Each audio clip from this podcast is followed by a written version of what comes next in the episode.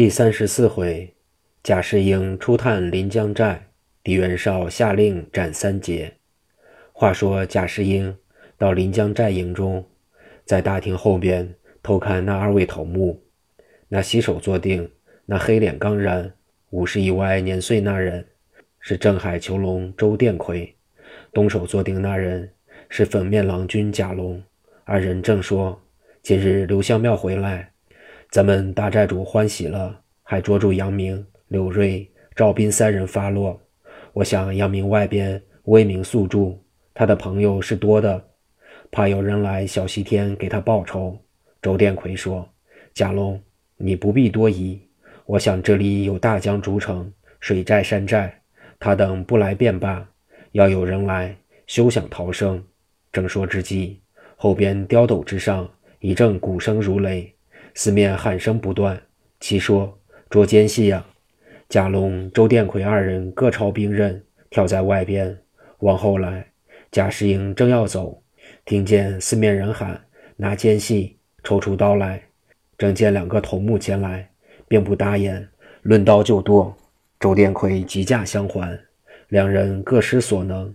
那些兵丁向前来说：“好奸细，哪里走？”贾龙在旁边加二人动手。他暗掏出镖来，照定贾世英打去。贾世英不及留神，正中肩膀之上。兵丁往前一围，各摆兵刃齐来动手。他见人多势大，也不敢交锋，自己往圈外杀出去，直奔江岸。那些兵丁头目追至江岸，只见江中有靖江太岁周殿明的兵船在江中，有二十只，说走不了，奸细水鬼下水巡查。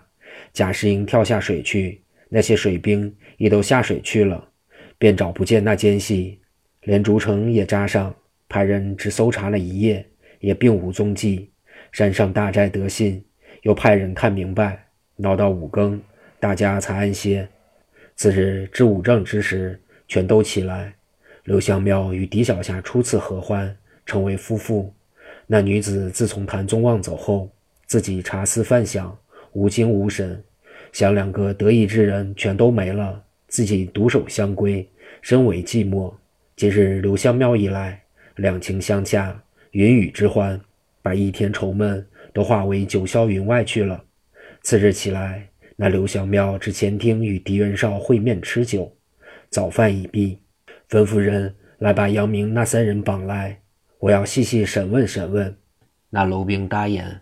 立刻把杨明等三人推至大厅前，两旁站二百名亲兵队，上边坐定三位大寨主，东边首座刘相庙，下边是花月真人刘长乐、风流道长吴长生等八位老道，西边五寨巡山大都督五花鬼焦雄、蓝面鬼王娇英、风流鬼黄芳、迷花太岁魏社、俏面郎君等众人。杨明一见群贼。无名火往上撞，说：“呆，为首之贼！我杨明与你等远日无冤，近日无仇。你等大闹勾栏，杀人抢素秋，不该给我栽赃引人头。今日把你大爷等捉至此地，要杀便杀，你是英雄，无是豪杰。你等要给一个快当，我可不骂你。”那狄元绍一听，说：“好，我也真道你是一位英雄。”你要归降我小西天，我升你为四寨主，把你的朋友我定重用。如果不然，我要给迷魂太岁田章报仇。杨明、柳瑞、赵斌一齐说：“呆，贼人住口！我三人堂堂正正七男子，烈烈轰轰大丈夫，焉肯与你采花淫贼为伍？”狄元绍、马焕龙气得拍案大嚷说：“来呀，把这三人押往断魂岭！”枭首示众，那些手下之人过来二十名，派大头目文定国监斩，推三人出了大寨往西，到西寨外路北是三间官厅，头前在月台上放着一张八仙桌，说：“呆，尔等先闪开，我要问问杨明，他是怎么口供？如归降免死。”杨明说：“要杀便杀，何必多问？”那监斩之人微微一笑，用刀一指那二十名楼兵。说：“尔等趁此回报与袁绍之道，我把这三人放了，你们都是我的伙计，我也不杀你们。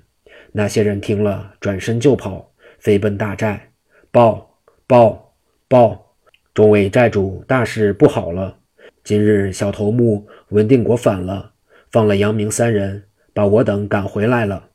李元绍听了，勃然大怒，先传令智慧前山五关四十八寨主小头目，领队拦截；又知会后山九十六寨各处搜拿。巡山大都督五花鬼焦雄带十二位小寨主、五百清兵队往断魂岭寻踪查拿。焦雄方要到断魂岭。只见把守麒麟寨寨主派人来报说，文定国带领着三个奸细由夹山峪闯过去，把守训地之头目叶世元杀死，抢去三口刀，杀死六名兵丁，砍伤两名兵丁，往立峰山北逃去。焦雄听了，说：“后山无路可出山，那西北尚有三寨阻路，吩咐手下之人往西北搜去，放到立峰山。只见。”前边我粮饷处的寨主余亮来迎接焦雄，说：“回禀巡山大都督知道，适才我正在山头之上各处查看，忽见有四条黑影直奔金光寨，有树林穿过去。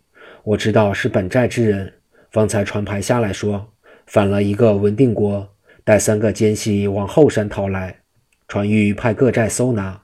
我回寨齐队，派各头目搜查，渺无踪迹。”你老人家先在这里扎住，少时再做道理。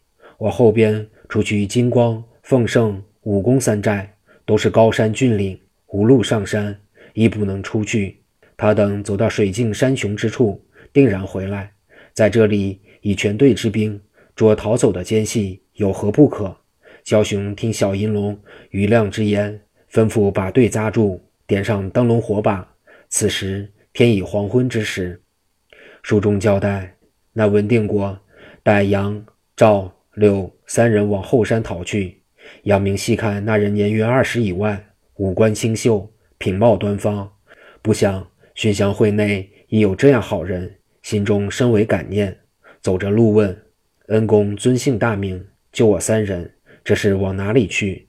那文定国通了名姓，说：“也不是酒罐为贼之人，我在这里隐姓埋名，今日。”我舍命救你三位，到一个所在先歇息歇息。这后山无路可出，先到我朋友那里，我自有道理。再慢慢说我的来历。正说之际，前边假山峪有把守口子之人，是小头目叶世元，乃麒麟寨之头目鲁天化手下之人，带十个人盘查来往之人。一拦这四位，四位说：“你闪开，让我们过去了，免受杀戮之苦。”那叶世元不由分说叫人捆，一百刀照定杨明剁来。杨明往旁一闪身，使了一个勾挂连环腿，把他绊倒，被文定国杀死。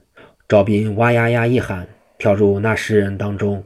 杨明捡起叶世元那口刀，也就窜进。赵斌、刘瑞各夺了一把刀，杀死几个贼兵。四人听见前身筋骨大作，喊杀连天，不敢久听。连忙到前边出了峪口，走了有七八里之遥，天已黑了。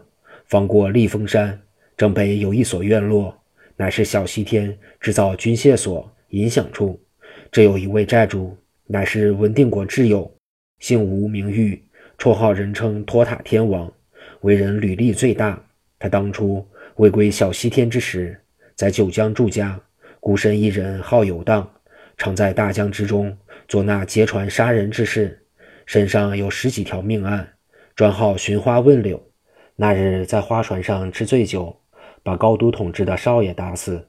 他逃走在张家集，无有路费，在街上卖艺，遇见这文定国是本处人，本姓张，名世杰，为人慷慨仗义，好结交四方的英雄。父母早丧，他一人家中豪富，常济贫穷。那日。见这卖艺之人年约三旬，一张紫脸，生得虎背熊腰，在当场看他练了几路拳，要了有五六吊钱。